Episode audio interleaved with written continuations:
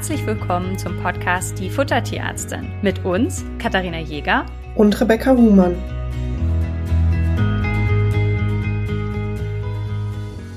Rebecca, hast du gewusst, was eins der oder was zu den erfolgreichsten unserer Podcast-Folgen gehört? Der Mythenmittwoch. Tatsächlich, das sind mit sehr beliebte Folgen und deswegen freue ich mich, dass wir heute schon in Runde 4 gehen und ähm, wieder schöne Mythen äh, für euch äh, bereit gesammelt habe. Wer nicht weiß, so, hä, Mythen, wovon reden die eigentlich? Wir haben ja eine Instagram-Seite, äh, verlinken wir euch auch gerne nochmal in den Show Notes. Und da ist es so, dass wir jeden Mittwoch einen Mythenmittwoch äh, herausbringen. Und ich glaube, es gibt nur ganz, ganz wenig Mittwoche, seit es meine Praxis gibt, in denen ich tatsächlich keinen Mythenmittwoch hochgeladen habe. Ihr dürft auch immer ganz fleißig uns welche schicken. Da sind auch schon sehr, sehr schöne zusammengekommen. Und im Rahmen der Mythen-Podcast-Folgen machen wir es so, dass wir uns zehn Mythen schnappen und die hier gemeinsam besprechen. Das heißt, wenn euch noch ein Mythos einfällt, dann könnt ihr uns den gerne schicken. Und ansonsten, wer jetzt die anderen Folgen noch nicht gehört hat, keine Panik, das ist, baut nicht aufeinander auf. Das heißt, die könnt ihr in der Reihenfolge hören, wie es für euch passt. Und Rebecca, wir starten. Bist du bereit? Dann stelle ich dir den ersten Mythos. Ich bin startklar. Okay, Rebecca. Mit Kräutern kann man nichts falsch machen. Das ist definitiv ein Mythos. Mit Kräutern kann man sehr wohl etwas falsch machen. Erster häufiger Fehlerpunkt ist tatsächlich, ähm, dass giftige Kräuter erwischt werden. Findet man tatsächlich explizit auch in den Tierfuttermitteln, also sowohl im Hunde- als auch im Katzenfutter, als auch in lustigen Kräuterergänzungen haben Kathi und ich es immer wieder, dass wir giftige Inhaltsstoffe entdecken. Kleiner Tipp hierfür, es gibt eine super Internetseite von der Uni in Zürich. Da könnt ihr die Kräuter eingeben und gucken, ob die giftig sind für Hund oder Katze. Googelt gerne mal, das findet sich relativ einfach. Weißt du gerade, wie es heißt? Ja, Clinitox ist das, die Seite. Wir können die auch gerne in den Show Notes verlinken. Und wer jetzt sagt, ja, als ob irgendwelche Hersteller da giftige Sachen reinmacht, ihr werdet euch wundern. Also ich weiß nicht, wie oft ich schon Ginkgo gefunden habe. Diskutiert wird ja immer bei Lauch. Manche Herstellenden sagen, oh, das ist ja nur ganz wenig. Ich sag, Lauch hat in Hundefutter nix verloren, ist aber ständig mit drin. Und so gibt's dann eben doch einige Sachen, die man findet. Letztens habe ich auch wieder Avocado in einem Trockenfutter gefunden.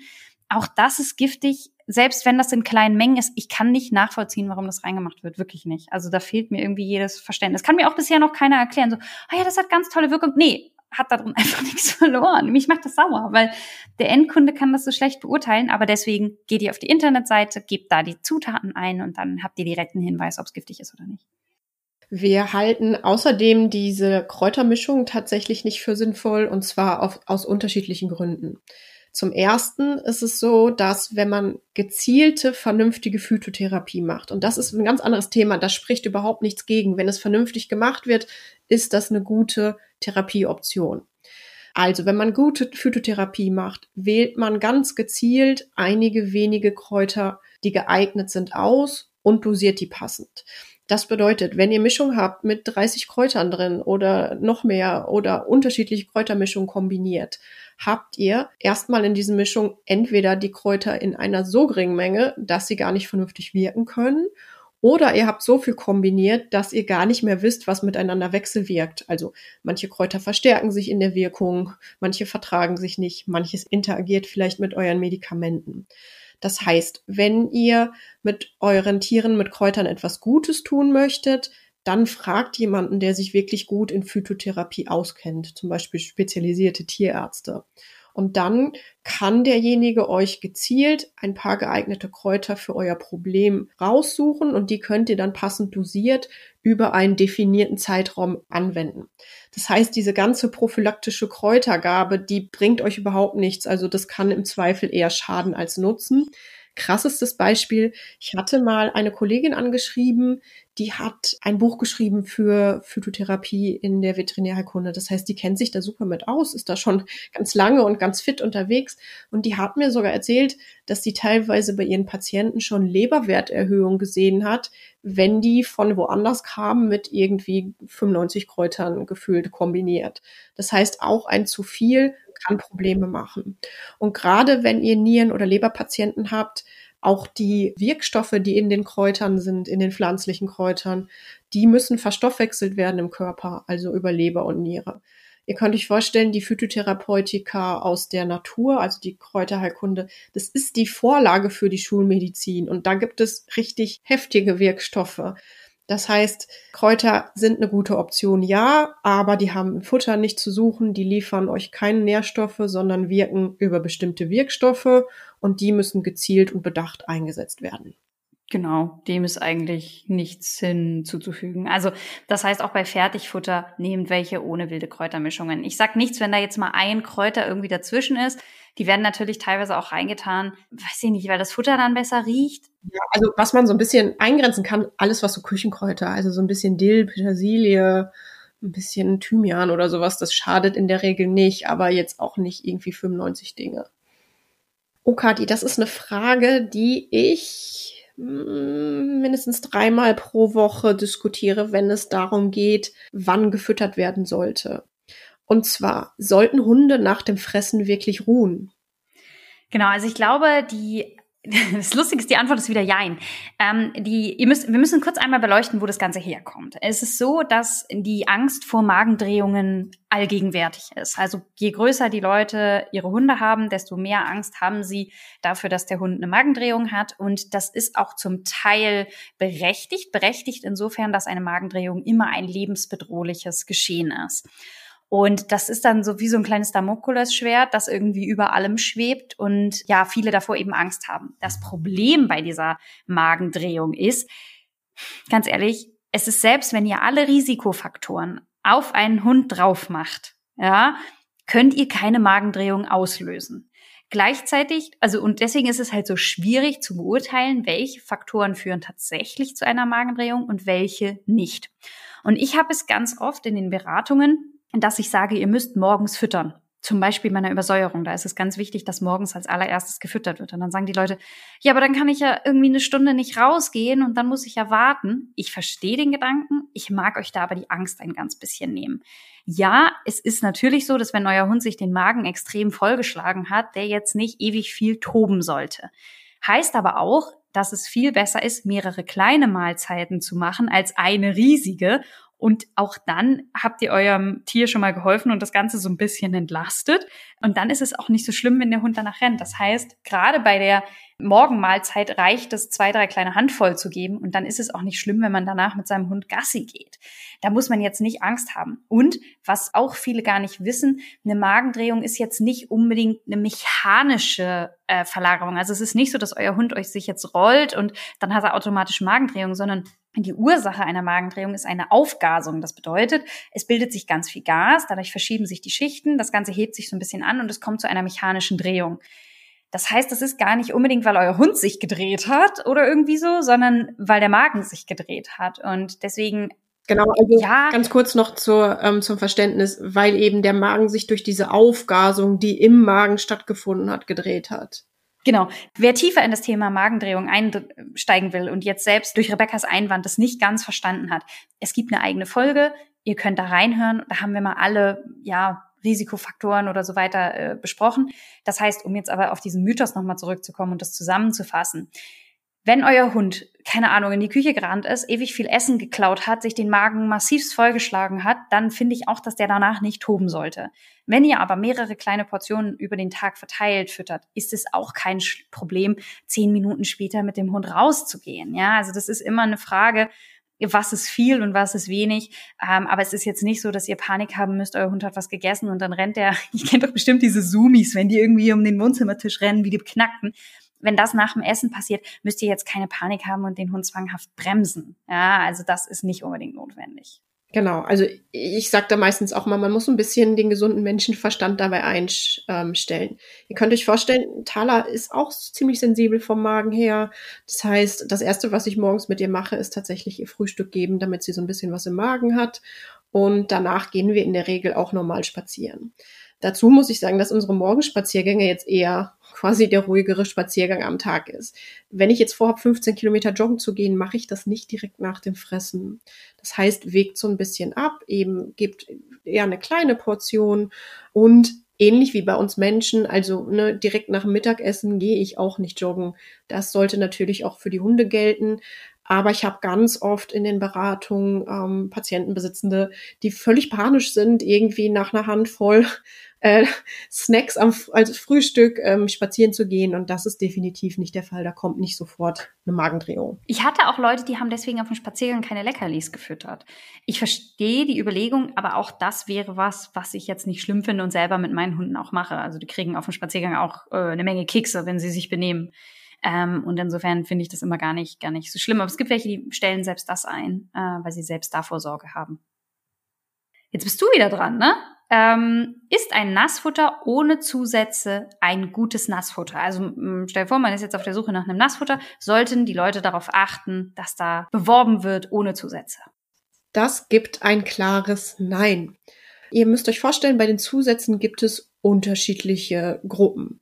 Die gute Gruppe der Zusätze und die wichtige Gruppe der Zusätze, das sind die sogenannten ernährungsphysiologischen Zusatzstoffe und die müssen in einem Nassfutter enthalten sein, sonst ist es kein ausgewogenes, bedarfsdeckendes Alleinfuttermittel.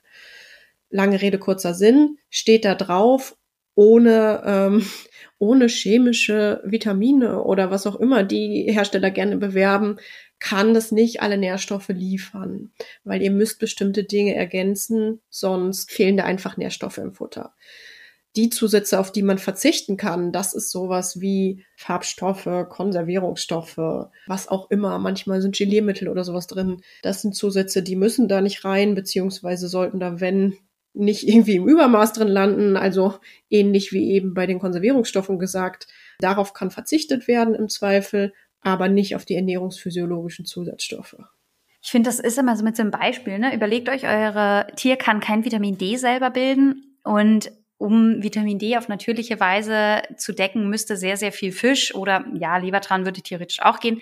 Aber das ist meistens sehr schwer dosierbar in einem Nassfutter und dementsprechend sollte da auf jeden Fall Vitamin D zum Beispiel mit drin sein. Das heißt, schaut euch das an. Wer von euch nur Nassfutter füttert, auch das haben wir in der Nassfutter ähm, ja, besprochen. Es gibt auch bei uns bei Instagram Checklisten, wo man gucken kann, worauf muss ich eigentlich achten bei einem Nassfutter, damit da alles mit drin ist. Übrigens, das Thema Nassfutter ohne Zusatzstoffe, das ist einer der Gründe, warum ich diesen Podcast angefangen habe.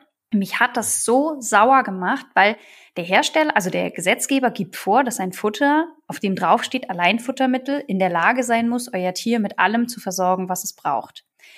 Theoretisch ist das auch so. In der Praxis habe ich lernen müssen, dass das ganz anders aussieht, dass es einfach so viele Futter gibt, wo drauf steht Alleinfuttermittel, die aber weder diesen Titel verdienen noch irgendwie euer Tier mit allem versorgen. Jetzt kann man sich natürlich fragen, hm, ja, warum ist das so? Es gibt schlicht nicht genug Kontrollen. Und das ist einer der Gründe, warum ich gesagt habe, den Endkunden, mir tun die Endkunden an der Stelle leid, weil sie eben nicht das Know-how haben, zu beurteilen, welches Nassfutter kann ich jetzt hernehmen und welches nicht. Und sind wir mal ehrlich, das klingt doch toll. Ohne Zusatzstoffe. Ne? Da sind wir wieder bei den Marketing-Slogans das ist doch irgendwie ansprechend und ich kann verstehen, dass man denkt, hey, gute Idee, das möchte ich gerne haben. Und gleichzeitig, wenn ich jetzt in der Beratung bin und sage, nee, wir müssen da jetzt Zusatzstoffe reintun in Form eines Mineralfutters, sind viele erstmal irritiert und dann muss ich das erstmal ausführlich erklären, warum das auch gemacht werden muss. Und deswegen, ich kann das verstehen, dass das Bedürfnis da ist, das ohne zu machen. Und dann habe ich gesagt, naja, ich kann jetzt darüber meckern und sagen, naja, die Situation ist scheiße, weil halt einfach da so viel Unwissenheit. Oder ich kann eben aufklären. Und das ist einer der Gründe, warum ich diesen Podcast ins Leben gerufen habe, vor, ja gut, äh, anderthalb Jahren weil ich gesagt habe, ich möchte die Leute aufklären und ich finde, dass das nicht geht und dass wir da irgendwie mehr Wissen vermitteln, damit die Leute eben mehr in der Lage sind, ihr Futter selber zu beurteilen. Und ich kenne ganz viele, die dann eben auch gesagt haben, so, oh shit, das Nassfutter, was ich da stehen habe, ist ohne Zusatzstoffe, das kann nicht funktionieren und dann auch eben dankbar sind. Heißt aber im Umkehrschluss, dass wir auch niemanden verurteilen, wenn ihr bisher ein Nassfutter gefüttert habt, wo keine Zusatzstoffe drin sind. Woher hättet ihr es denn wissen sollen? Und das Problem ist, dass dieser Markt einfach riesig ist, gerade im Katzenbereich. Also ich erinnere mich an eine ähm, an eine Kundin, die hatte irgendwie zehn verschiedene Nassfutter in der Katze und ich habe sie durchgeguckt und war so, das ist totaler Mist. Es ist nicht eins, wo alle Nährstoffe drin sind, die die Katze braucht. Es tut mir leid. Wir müssen uns Plan B und C ausdenken. Mhm. Genau, also ihr seht, das ist ein Thema, was uns jeden Tag beschäftigt. Also es ist auch eins, was mich richtig wütend macht, aber ich versuche hier aufzuklären. Wenn ihr sagt, vielleicht sollte ich mal kurz diese Stelle dann auch nutzen, ein bisschen Werbung zu machen. Und zwar für uns selber.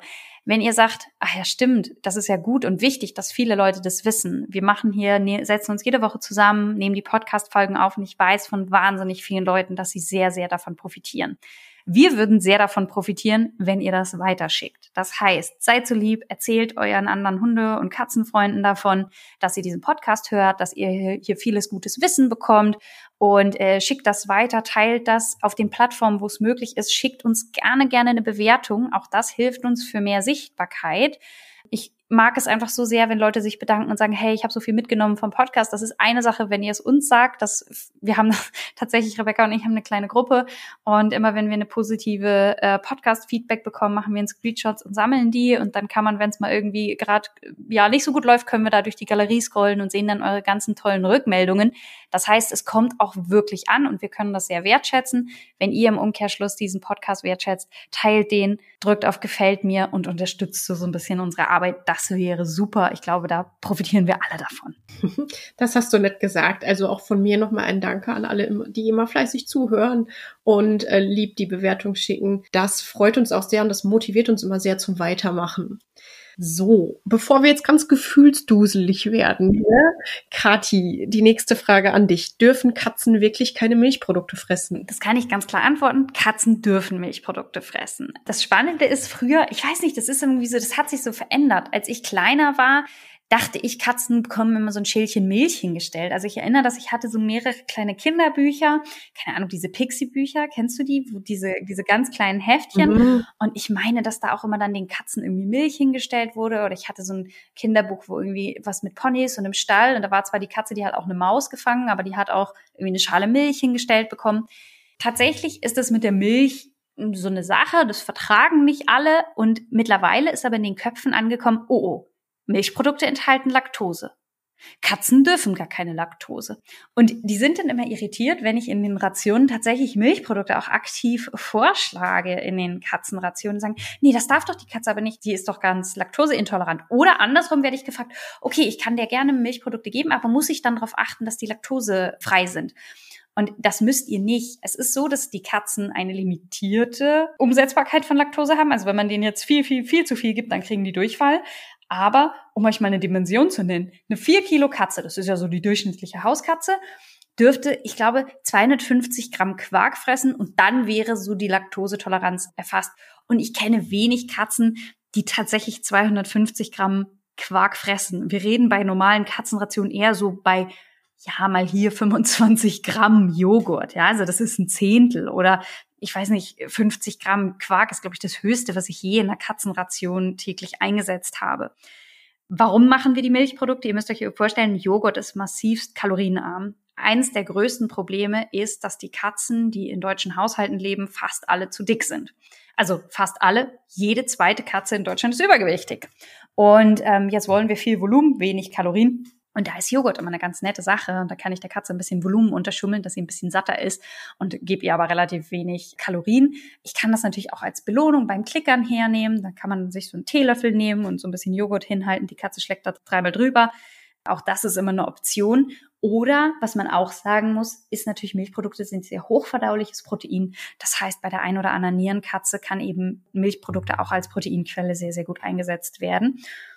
Ja, und so gibt es dann viele Einsatzmöglichkeiten. Also wundert euch nicht, wenn wir euch sowas auch vorstellen. Damit wollen wir eure Katzen nicht schaden. Das ist durchaus machbar, ja. Genau, das Einzige, wo vielleicht diese typischen Bilder, ich habe auch so viele Bilder im Kopf, wo die Katze mit der Milchschale sitzt von früher, was natürlich bedacht werden muss, apropos Kalorien, logischerweise ist es so ein bisschen wie bei uns Menschen. Alles, was wir trinken, was nicht Wasser ist, hat Kalorien. Und wenn jetzt die Katze quasi ein Schälchen mit Milch bekommt, zählt das nicht als Wasser Schrägstrich pures Getränk, sondern es muss berücksichtigt werden in der Gesamtration als Kalorienaufnahme und natürlich nicht in horrenden Mengen. Was man aber wirklich mal machen kann, wenn die Katze animiert werden soll, Wasser zu trinken, dass man so einen mini kleinen Schluck mit in den Napf macht, um sie da ein bisschen zur Flüssigkeitsaufnahme anzuregen. Aber ganz wichtig dabei, lasst das nicht ewig rumstellen, sondern bietet das an, dass die Katze trinken, wechselt es dann wieder aus, weil sonst wird es eklig. Und eben in diesem Sinne stellt man dann nicht irgendwie 300 Milliliter Milch am Tag hin, dann schlägt irgendwann auch auf die Kalorien. Genau, weil nämlich in, also in flüssiger Milch sind die Laktosegehalte höher als jetzt zum Beispiel im Quark. Deswegen von Quark wird mehr vertragen oder von Joghurt als jetzt wirklich von Milchmilch. Genau, also das ist dann immer so ein bisschen, äh, das muss man ein bisschen berücksichtigen. Heute ist es ganz schön katzenlastig. Ähm, das wird einige freuen. Ich, ich mag kurz an der Stelle kurz einmal was sagen. Es gibt immer mal Leute, die sich bei mir beschweren, dass unser Content zu hundelastig ist. Ich kann das verstehen, dass die Katzenbesitzenden sich da mehr Katzencontent wünschen, aber mal kurz, um das mal einmal einzuordnen ich würde sagen, 98, ja, 95 bis 98 Prozent unserer Beratungen sind für Hunde. Das heißt, wir haben natürlich viel mehr Fallbeispiele für Hunde. Das ist in unserem Alltag viel präsenter. Die Katzen spielen dort eine kleinere Rolle. Das muss man einfach ganz klar so sagen. Einfach auch, dass in dem Moment, wo ich einen Freigänge habe, eine Fütterungsanpassung natürlich nur bedingt möglich ist. Ne? Also da muss man natürlich irgendwo auch mal ganz realistisch sein. Das heißt, wenn sich Katzenbesitzende melden, dann sind es meistens Wohnungskatzen aber es kommt wirklich selten vor. Ähm, ihr seid natürlich herzlich willkommen, wenn ihr eine Katze habt, aber das ist einer der Gründe, warum wir tatsächlich mehr äh, Hunde-Content haben als Katzen-Content. Das spiegelt einfach auch unseren Arbeitsalltag wieder. Aber Rebecca hat ja jetzt eine Katze seit ein paar Wochen, also Vielleicht ändert sich da noch mal was. Ihr müsst euch vorstellen, wir sehen uns immer im Video, wenn wir diese Podcasts aufnehmen. Und ich musste mich da erstmal dran gewöhnen, dass da jetzt immer so eine Katze irgendwo im Video mit rumrennt und irgendwie Quatsch macht. Ja, jetzt gerade schläft sie hier selig auf meinem Schoß. Wir waren nämlich gerade bei der ersten Impfung. jetzt ist sie ein bisschen geschafft von dem aufregenden Tag. Rebecca, jetzt hast du ja diese Katze daheim würdest du der Trockenfutter geben? Denn, und damit leite ich zum nächsten Mythos über, der da heißt, dürfen Katzen wirklich kein Trockenfutter fressen? Also, es ist, wie soll ich sagen, Katzen dürfen definitiv Trockenfutter fressen. Ich habe ja jetzt eine relativ junge Findelkatze übernommen.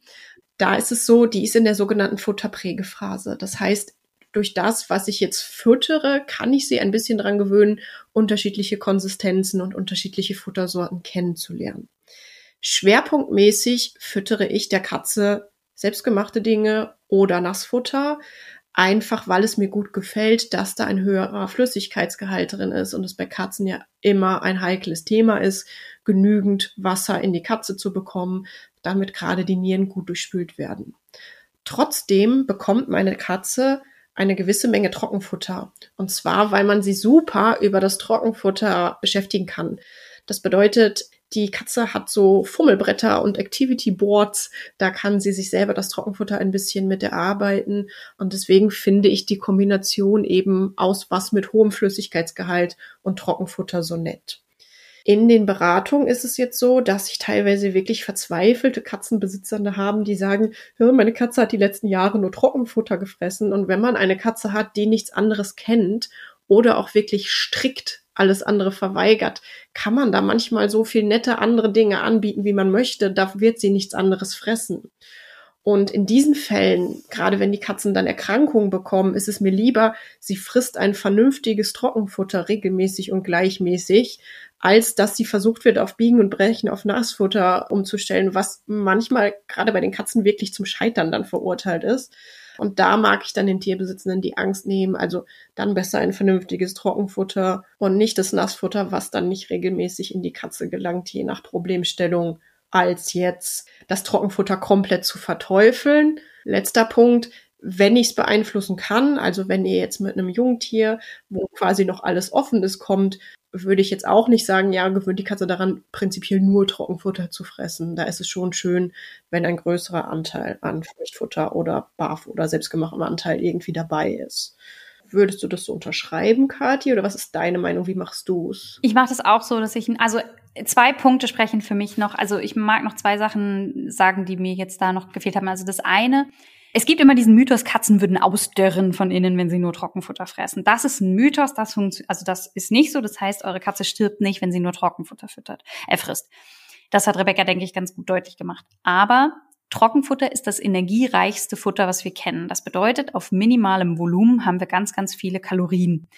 Und das bedeutet, dass, ich habe es eben gesagt, jede zweite Katze in Deutschland ist zu dick. Und wenn wir uns jetzt überlegen, dass die Katzen vor allen Dingen Trockenfutter fressen, ist das nicht, ja, das ist nicht so weit hergeholt, ja, das ist, das hängt irgendwo zusammen, weil halt einfach, das ist wie Kalorienbomben, dieses Trockenfutter. Und das heißt, die Menge muss ein bisschen angepasst sein. Und deswegen habe ich in der Regel keine reinen Trockenfutterrationen in der Beratung, weil sonst hätte ich einfach zu viele Kalorien das Problem ist nicht der Kaloriengehalt des Trockenfutters per se, sondern dass wir Menschen uns super schnell verschätzen, wie viel Kalorien oder wie wenig Trockenfutter tatsächlich reicht, um die benötigten Kalorien in die Katze zu bringen. Und was dann der Nachteil für die Katze ist, dass natürlich das Futtervolumen ziemlich klein ist. Das heißt, wenn nur Trockenfutter gegeben wird, ist quasi das Futtervolumen, was in der Katze äh, landet, nicht riesengroß. Und das kann manchmal zu Frustrationen auf Katzenseite führen. Genau, und das Zweite ist, Katzen sind keine Aasfresser. Das bedeutet, Katzen wollen immer frisches Futter. Das führt dazu, dass Nassfutter, nachdem es eine gewisse Zeit frei rumgestanden hat, nicht mehr gefressen wird. Jetzt sind Katzen aber Tiere, die am Tag, ich sag mal so 10 bis 15 Mahlzeiten aufnehmen, anstelle zwei oder drei. Das heißt, es ist ganz natürlich, dass Katzen ja so 10, 15 Mal dahin dappen und jeden Tag, jedes Mal irgendwie sich so fünf bis zehn oder manchmal auch 15 Gramm Rationen wegsnacken und dann wieder weggehen äh, vom Napf und dann später wiederkommen. Und jetzt ist es so, dass natürlich viele Leute berufstätig sind. Das heißt, die füttern morgens die Katze, gehen dann aus dem Haus. Und wenn ich mir vorstelle, die kommen erst spät am Nachmittag wieder, was ja völlig legitim ist, irgendwer muss ja auch das Geld fürs Katzenfutter verdienen, das muss ja auch irgendwo herkommen, dann ist es natürlich so, dass die Katze vielleicht ab 12 Uhr das Futter nicht mehr anrührt, weil es angetrocknet ist. Und das ist für mich ein Vorteil für das Trockenfutter, weil das Trockenfutter eben an der Stelle längerfristig frisch bleibt, wenn es draußen herumliegt und die Katze auch am Nachmittag um 13, 14 Uhr vielleicht nochmal sich eine Portion gönnt. Du hast aber völlig recht und da sollte man das so ein bisschen ausnutzen, dass Katzen auch also ich glaube, Katzen benutzen, also von ihrer aktiven Zeit werden 70 Prozent darauf verwendet, normalerweise, wenn die jetzt in freier Wildbahn leben, Futter sich zu beschaffen. Das heißt, Trockenfutter einfach nur in eine Schale zu stellen, ist eigentlich echt verschwendetes Potenzial, weil es nicht schwer ist, ich meine, nehmt eine Toffifee-Packung und packt das Futter da rein. Alleine das ist schon eine Mini-Abwechslung. Eine leere Toffifee-Packung. Ach so, ja, gut, dass du das sagst. Entschuldige, das war für mich selbstverständlich, dass ich vorher alle Toffifees aufgegessen habe. Ich wollte gerade sagen, das ist keine Schleichwerbung für Toffifee. Müssen wir das piepsen? genau. Also, ne, nur, dass ihr das überlegt. Das, ihr könnt auch, es gibt auch diese Plastikschalen von äh, Rocher und wie sie alle heißen. Also, da gibt es verschiedenste Süßigkeiten, die ihr selber gerne verzehren dürft. Das erlaube ich euch hier mit ähm, und dann könnt ihr da das Futter da reintun. Ich find's lustig, mir hatte auch letztens eine Tierärztin erzählt, kennst du diese kleinen Plastikdinger, wo diese Impffläschchen drin stehen? Ja, ja, das ist eine gute Idee. Genau, die funktionieren auch. Das heißt, ihr könnt auch theoretisch in der Tierarztpraxis fragen, so, hey, haben Sie vielleicht noch einen von diesen, ähm, die sind so aus Plastik und das sind so mini kleine Löcher und da stecken normalerweise diese Impfdosen draus und dann werden immer die Fläschchen rausgenommen. Auch sowas kann man hernehmen. Äh, ihr könnt natürlich auch ein Holzbrett nehmen und da ganz viele Cola-Deckel, oh, jetzt haben wir schon wieder Marken, heute ist doch der Marken, ähm, könnt ihr irgendwie Flaschendeckel festschrauben. Wichtig ist, dass ihr das Level langsam steigert. Also wenn ihr das am Anfang zu schwierig macht und eure Katze davon frustriert ist, dann wird sie das nicht nutzen. Das heißt, am Anfang muss das ganz einfach zugänglich sein und dann könnt ihr das Niveau langsam steigern. Wer dazu mehr wissen will, der Fall Haku, ähm, das war einer der Fall am Freitag. Äh, da habe ich ganz viel über Katzenfütterungsmanagement gesprochen und äh, kann euch das sehr ans Herz legen. Und Rebecca, ich bin fast begeistert. Ihr müsst überlegen, wir gehen die Mythen in der Reihenfolge durch, wie wir sie bei Instagram damals hochgeladen haben. Und der nächste passt ja wie die Faust aufs Auge. Willst du ihn einmal vorlesen und dann sage ich was dazu? Hören Katzen auf zu fressen, sobald ihr Energiebedarf gedeckt ist? Nein. Und zwar, ich habe es euch eben gesagt, eure Katze würde im Normalfall 10 bis 15 Mal zum Futternapf laufen und dann immer so 10, 15 Gramm fressen. Das heißt, es geht viel mehr um das Volumen, was eure Katze aufnimmt, als viel mehr um die gefütterten äh, oder gefutterten Kalorien. Das heißt, und das ist das, warum, warum wir eben auf diesem Thema Kalorien im Trockenfutter ähm, so rumgeritten sind. Nassfutter besteht zu 80 Prozent aus Wasser. Nassfutter hat auf 100 Gramm so ungefähr, ja, je nach Nassfutter 90 bis 100 Kalorien. Trockenfutter hingegen hat bei der gleichen Menge, naja, sagen wir, ich glaube 370, 360 Kilokalorien pro 100 Gramm. Das heißt, euer Trockenfutter hat mehr als dreimal so viel Kalorien wie euer Nassfutter. Und wenn jetzt die Katze gedrillt ist auf, ich fresse 170 Gramm am Tag, dann hättet ihr, wenn die 170 Gramm Trockenfutter am Tag frisst, eine massivste Nährstoffüberversorgung. Äh, also vor allen Dingen auch eine, eine Energieüberversorgung. Bei 150, 170 Gramm Nassfutter hat sie dann eben davon ja 90, 100 Gramm Nass also Wasser mit aufgenommen. Und äh, da hat sie dann gar nicht so viel Energie. Und das heißt, es geht mehr um das Volumen als tatsächlich um die Energiemenge. Und ich habe es jetzt, ich glaube, ich sage es jetzt zum dritten Mal in diesem Podcast. Jede zweite Katze ist zu dick. Das heißt, wenn Katzen dann aufhören würden, wenn der Energiebedarf gedeckt ist, hätten wir das Problem natürlich nicht. Und ich spreche nicht von ein bisschen übergewichtig. Also ich weiß nicht, es gibt ja echt Katzen, die sind voll fett. Anders kann man das nicht mehr sagen. Übrigens mache ich das total gerne, die Diätration. Und wer sagt, oh, meine Katze ist vielleicht auch ein bisschen dick, ich traue mich noch nicht, mich zu melden, aber ich hätte gerne den einen oder anderen Tipp, der hört sich Fall am Freitag mit Schmacko an. Ja, das ist ein schwarzer Kater, der war mit sechs Kilo in die Beratung gekommen und hat dann erfolgreich auf fünf Kilo abgenommen. Und insofern, nein, eine Katze hört nicht dann auf, wenn der Energiebedarf gedeckt ist. Und ich sage ja, das passt heute alles wie die Faust aufs Auge. Du hast das vorhin in dem Nebensatz schon mal erwähnt, aber es ist sinnvoll, diesen Mythos nochmal separat aufzuführen. Und zwar sollte ich meinem Welpen oder Kitten viele verschiedene Fleischsorten zum Kennenlernen anbieten. Definitiv nein.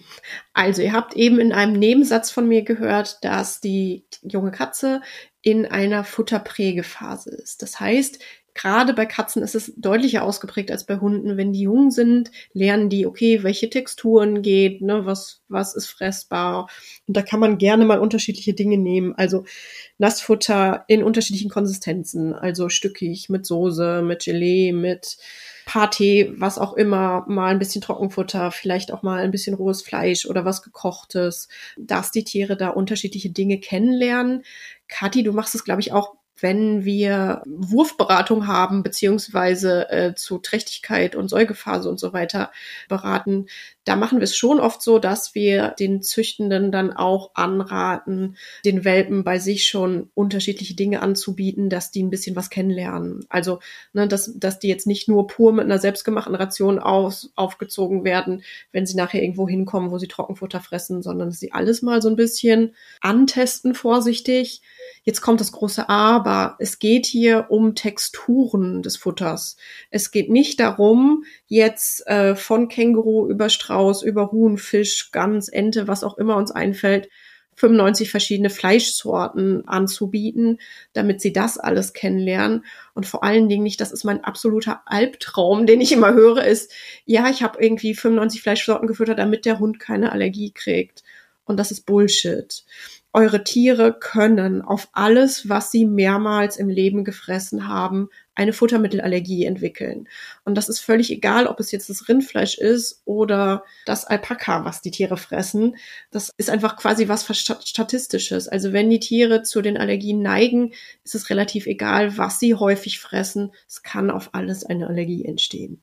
Und was dann super hilfreich ist, ist, wenn ihr sogenannte Reservezutaten habt. Das heißt, sowohl Fleischsorten, aber tatsächlich auch Kohlenhydratquellen, die ihr bewusst niemals gebt. Und ich sage niemals, also auch nicht als Kauartikel oder Leckerli oder weiß ich nicht was, so dass ihr, falls im Laufe des Lebens mal der Allergieverdacht bei eurem Tier auftritt, immer Zutaten habt, auf die ihr zurückgreifen könnt, die das Tier vorher noch nie gefressen hat. Genau, und es hilft auch, mehrere Proteinquellen übrig zu haben. Angenommen, ihr habt jetzt einen Allergiker und ihr füttert dem jetzt Pferd und es funktioniert gut, dann ist das leider keine Garantie, dass das für immer funktioniert. Auch gegen das Pferd kann dann nach ein, zwei, drei Jahren eine Allergie entwickelt werden, dann muss man wieder wechseln. Und dann ist es schade, wenn man sich einfach so viel versaut hat. Und das ist halt auch gleichzeitig macht es die Diagnostik so schwer. Denn wie, das ist, ich bin echt begeistert heute. Ähm, ich, ich nehme mal den nächsten Mythos direkt mit, mit rein. Eignet sich ein Bluttest zur Diagnose von Allergien? Nein, das eignet sich nicht. Ja, das hat eine 50 bis 60 prozentige Chance. Das heißt, wir können uns auch gerne zusammensetzen. Du sagst Rind, ich wirf eine Münze und sag, ja, ist allergisch oder ist nicht allergisch und kostet dann dafür extrem viel Geld. Das heißt, die einzige Möglichkeit, um eine Allergie zu diagnostizieren, ist die Eliminationsdiät oder auch mit einem anderen Wort Ausschlussdiät genannt. Das heißt, wir müssen eurem Tier etwas geben, was das Tier noch nie bekommen hat. Und deswegen reiten wir so ein bisschen, bis die Leute es nicht mehr hören können, darauf herum, dass wir sagen, bitte lasst ähm, Proteinquellen übrig. Denn wir haben hier ganz oft Leute in der Beratung sitzen, die verzweifelt sind, der Hund hat Magen-Darm-Symptome, Hautsymptome und sagen, ja, wir wollen jetzt wissen, ob der Allergiker ist und es ist keine Proteinquelle mehr übrig. Ja, dann haben wir noch die Option der hydrolysierten Futter eventuell, aber ansonsten wird's dann ein bisschen dünn. Und dann ist natürlich auch, und ich sag euch ganz ehrlich, alle, die das vorher so gemacht haben und alle Fleischsorten durcheinander gefüttert haben, ärgern sich selbst, dass sie das gemacht haben. Das heißt, nehmt aus deren Erfahrung was mit und passt da auf, dass ihr nicht alle Fleischsorten durcheinander füttert. Ach so, und Fleischsorte ist Fleisch, also Fleisch ist Fleisch. Euer Tier ist mit nur einer Fleischsorte absolut ausreichend versorgt. Das heißt, manchmal ist so der Wunsch zu sagen, ja, aber wenn ich drei Fleischsorten miteinander abwechsel, dann hat mein Tier alles, was es braucht. So, nee, Rind reicht, Huhn reicht, entweder oder. Wenn das restliche Futter passend Ja. zusammengesetzt ist. Genau, nochmal kurz zum letzten Mythos, dass das nicht untergeht. Eignet sich also ein Bluttest nicht zur Diagnose von Allergien, zumindest Stand Oktober 2023. Ich weiß, dass da relativ viel geforscht wird, also auch seriös geforscht wird. Und wir würden uns alle wünschen, dass es einen einfachen Bluttest zur Allergiediagnostik geben würde, der gut funktioniert. Gibt es aber leider nicht. Und deswegen bleiben euch leider nur müßige Eliminationsdiäten, wo ihr das Futter umstellt und beobachtet, was die Allergiesymptome machen, ja oder nein. Und um es, glaube ich, zum 95. Mal auch in diesem Podcast zu er erwähnen, auch Speicheltests und Haaranalysen sind rausgeschmissenes Geld. Die funktionieren nämlich noch viel weniger als die 50 bis 60 Prozent Aussagekraft der Bluttests für die Futtermittelallergien. Lasst es. Und ich sag's jetzt, auch Bioresonanz gibt euch keine Überblick darüber, ob euer Tier allergisch ist oder nicht. Es geht in die gleiche Richtung. Gut. Damit haben wir wieder zehn Mythen vollgekriegt. Und wie gesagt, ich bin begeistert. Ihr müsst euch überlegen, wir haben, wir packen die nicht in eine Reihenfolge, sondern wir gehen die einfach durch. Und ich bin ganz, ganz begeistert, ähm, wie gut es heute aufeinander aufgebaut hat. Und deswegen hoffe ich, dass ihr ganz, ganz viel mitnehmen konntet. Euch fehlt ein Mythos, schickt uns den zu. Und dann bleibt mir eigentlich nur zu sagen, bis dahin. Bis dann!